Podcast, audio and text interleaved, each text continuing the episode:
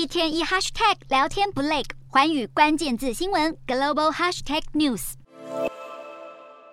美国再度扩大制裁中国企业，国防部五日宣布，十三家中国公司由于和解放军军方关系过于密切，将被列入中企黑名单当中，其中包括无人机制造龙头大疆创新、生医公司华大基因以及中国建筑集团等。事实上，这不是大疆第一次被点名。早在去年十二月，大疆和其他八家中国公司就被美国财政部列入中国军工复合体企业的黑名单当中。美国国防部制裁中企接二连三，去年六月便首度公布第一批黑名单，包括华为和中芯国际在内的四十七家公司，被认为在半导体、通讯、伺服器等领域上提供解放军技术支援。预计这些制裁中企的实体清单在未来还会继续扩增。美国国防部在声明中表示，中国解放军透过军民融合的战略，利用民间单位所发展的先进技术和专业知识，来加强军事现代化。而美方决心针对这一战略进行反制，未来会持续更新这份黑名单，将额外的实体加入其中。